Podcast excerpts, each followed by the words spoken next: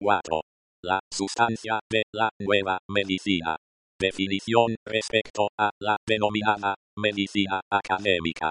Cuando hablo de una nueva medicina en contraposición a una vieja medicina, antes que nada tengo que aclarar en qué consiste la novedad de esta medicina.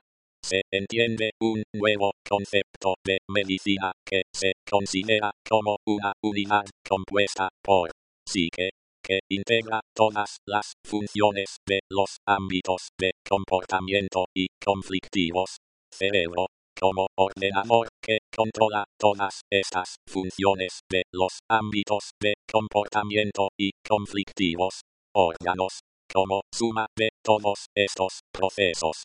De hecho, la cuestión es naturalmente todavía más complicada, porque nuestro cerebro ordenador gobierna al programador, la psique, y por lo tanto a sí mismo. Al final resulta todavía un poco más difícil imaginar que normalmente todo esto se produce de un modo sincrónico, o sea, al mismo tiempo. En realidad nos damos cuenta fácilmente que no podría ser de otro modo.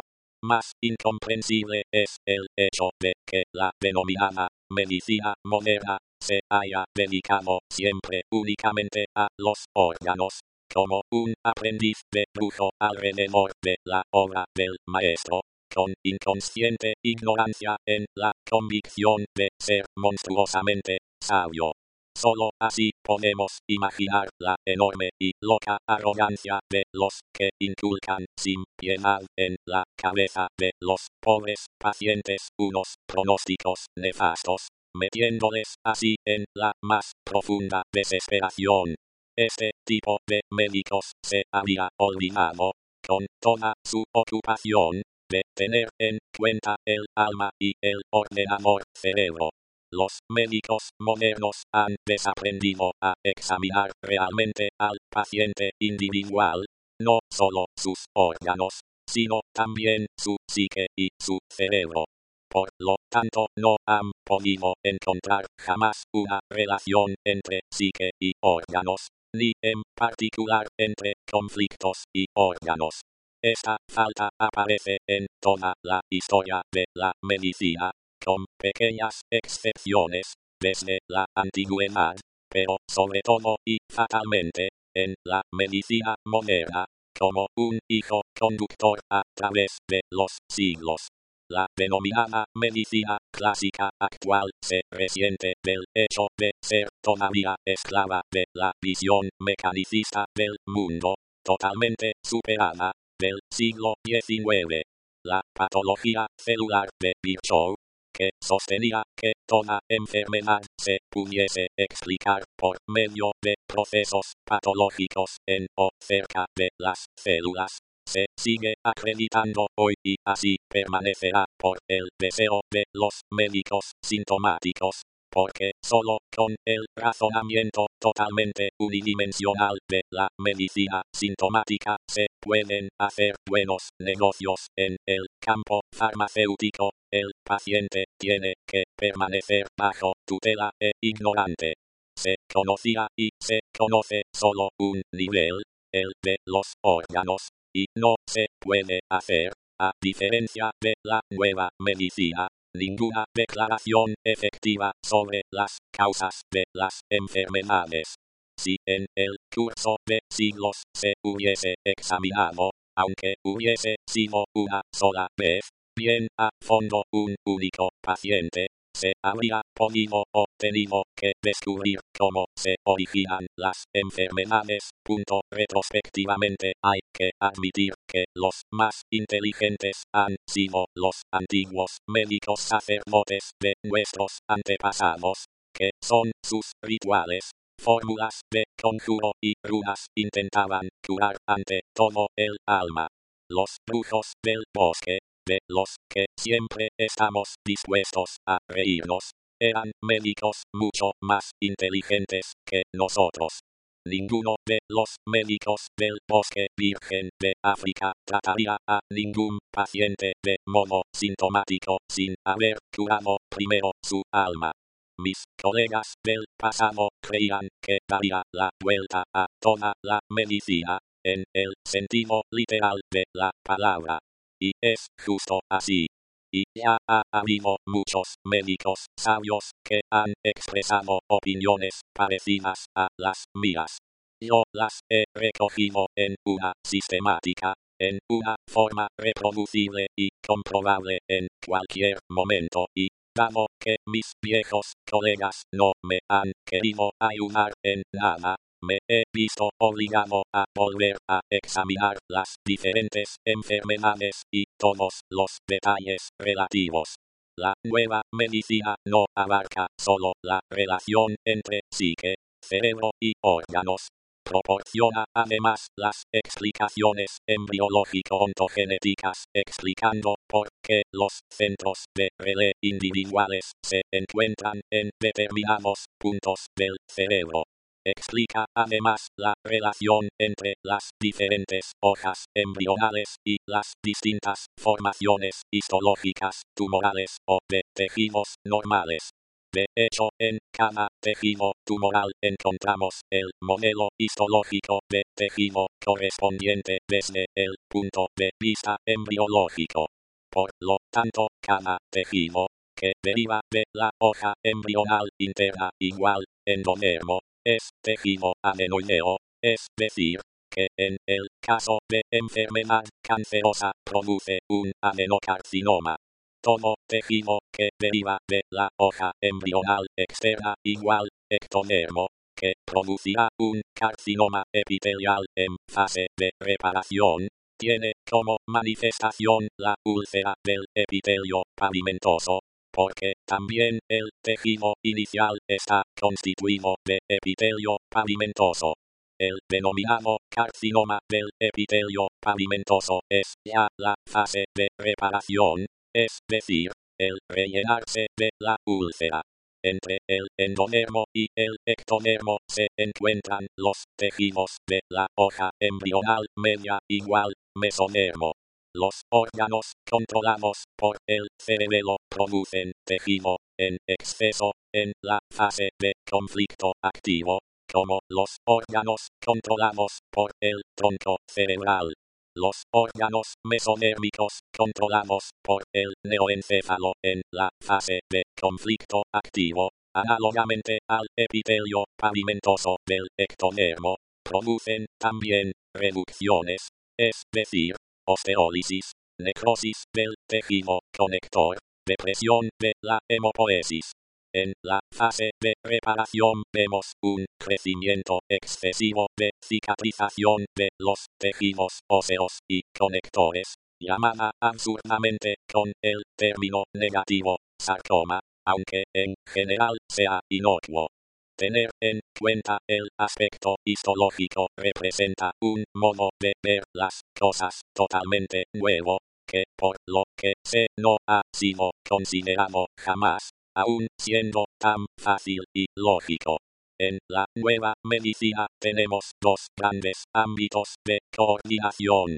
El primer ámbito comprende la correlación entre psique, cerebro y órganos, el segundo, la correlación entre modelos de comportamientos y conflictivos en relación a las hojas embrionales correspondientes.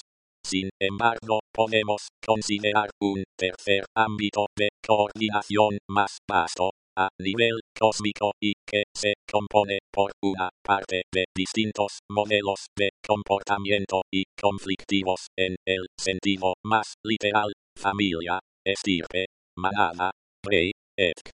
Y por otra parte el crecimiento y la evolución simbiótica con las otras razas, especies y criaturas del universo durante millones de años. Desde este punto de vista es absurdo y escandaloso hablar respecto a nuestros animales como producción de carne o producción animal. Esto va tanto contra cualquier código de nuestra naturaleza, que ya no tenemos el derecho de llamarnos hombres hasta que no pongamos en orden esta deformación religiosa de la raza humana. Mis adversarios quieren ridiculizarme. para amer, incluso los animales tienen alma. ¿Quién se puede creer algo así? Estoy convencido. De hecho, lo vemos cuando los animales tienen un conflicto igual que el del hombre. Y si consideramos nuestra alma como la integral de todas las funciones de los ámbitos de comportamiento y conflicto, ¿por qué no podemos aceptar que también nuestras criaturas, los animales, incluso todo el cosmos de los seres vivientes, posean un alma? Igual que hoy en día no se acepta la idea de la esclavitud, de la misma manera espero que en unos años se considere inaceptable la cínica consideración que se tiene hoy de los animales. La nueva medicina no es una doctrina de fe, como lo son los dogmas de la medicina dominante, por cuya falta de respeto se puede sufrir la prohibición de practicar una profesión, ser psiquiatrizado o marcado para siempre, mandado a prisión, aunque sea por una visión biológica global que se puede probar científicamente y reproducir en cualquier momento y con cualquier caso. Incluso la distinción conceptual entre psique, cerebro y órgano es ficticia académicamente. Realmente se trata de un todo y no se puede imaginar una cosa sin la otra. La nueva medicina es un sistema global y lógico donde la mayor parte de las enfermedades aparecen de un modo sensato. Antes, por ejemplo, conseguíamos encontrar ningún sentido para las denominadas enfermedades como, por ejemplo, los síndromes, aparición al mismo tiempo de varios síntomas. Así, por ejemplo, la esquizofrenia es solamente la aparición contemporánea de dos o más conflictos biológicos, cuyos focos de Amer se encuentran en distintos hemisferios cerebrales.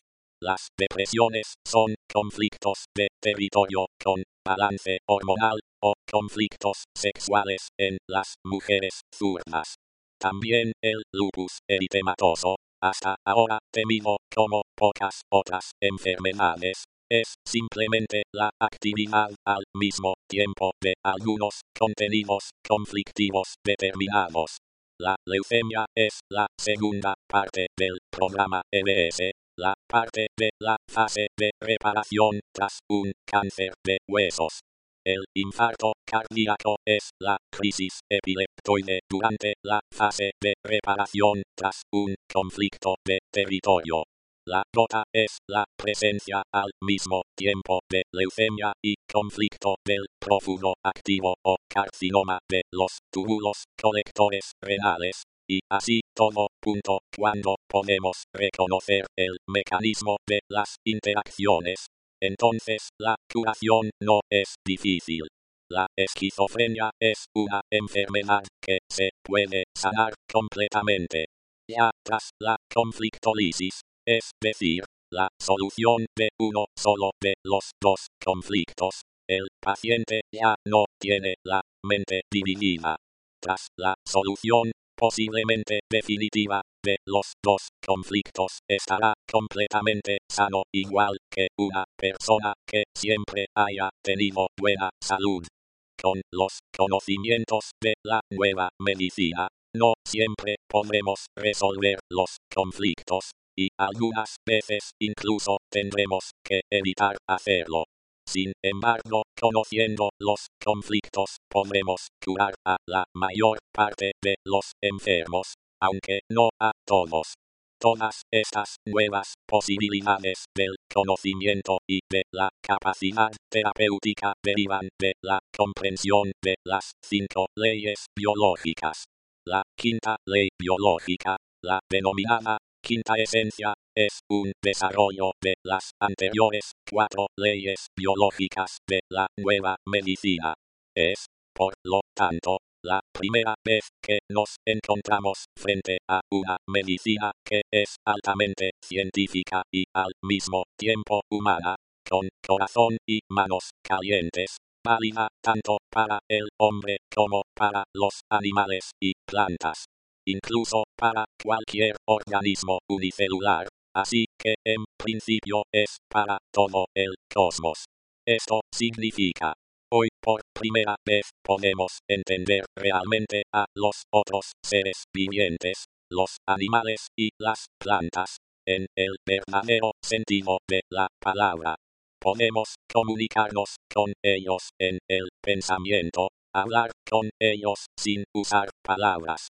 Bien entendido, esta nueva dimensión de la comprensión interanimal e incluso cósmica se basa en leyes científicas naturales reproducibles en todo momento.